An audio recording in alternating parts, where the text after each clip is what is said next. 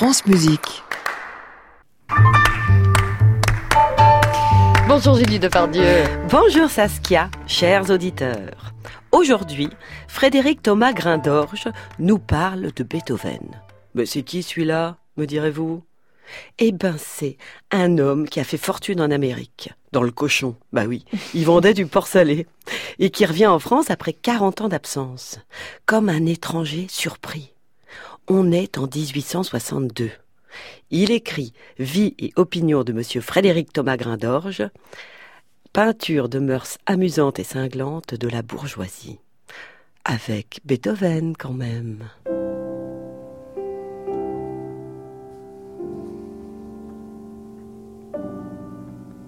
C'est une phrase d'une ligne lente et d'une tristesse infinie qui vient et revient incessamment comme un unique et long sanglot.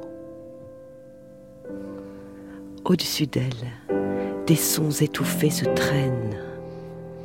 Chaque accent se prolonge sous ceux qui suivent et meurt sourdement, pareil à un cri qui s'achève par un soupir, en sorte que chaque nouvel élancement de souffrance a pour cortège les anciennes plaintes, et que, sous la lamentation extrême, on démêle toujours l'écho affaibli des premières douleurs.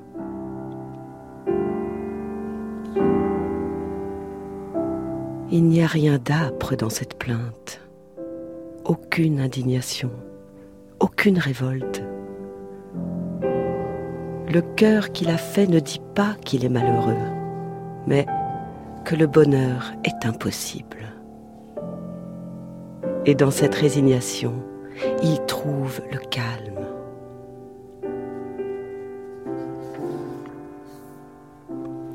Comme un malheureux brisé par une grande chute et qui, gisant dans le désert, voit les pierreries étincelantes du ciel incruster le dôme de sa dernière nuit. Il se déprend de lui-même, il s'oublie il ne songe plus à réparer l'irréparable. La divine sérénité des choses verse en lui une douceur secrète.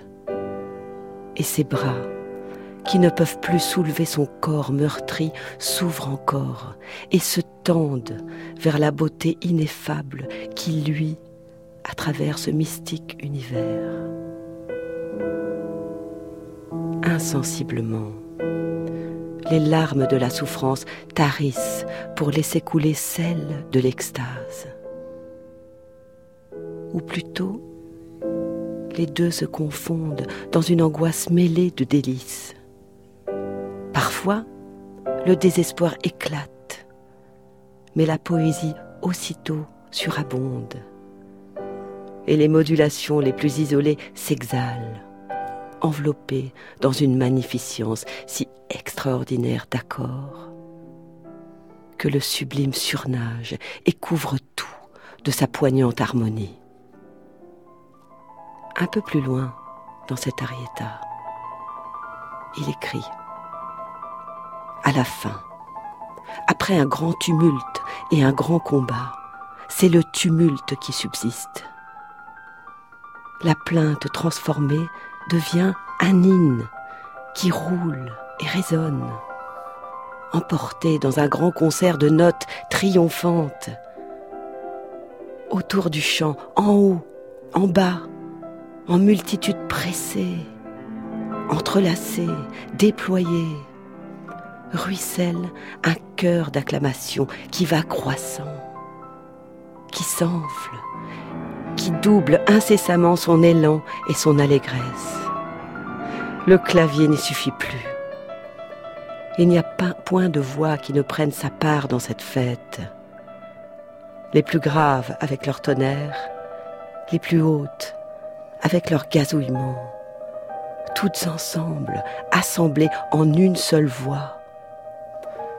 Une et multiple comme une rose rayonnante.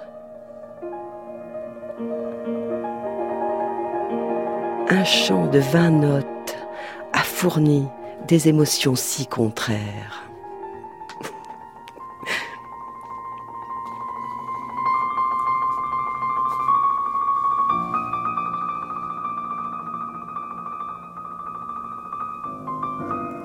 Merci beaucoup, Julie. C'est toujours tel plaisir de vous écouter. C'est Frédéric Thomas Grindor. Mais voilà, comme quoi on peut vendre du porc salé et écrire Voilà. de très très belles choses sur la musique de Beethoven. Et dire des saloperies quand même. Il en dit plein, mais là j'ai choisi un truc qui était vraiment très chaste.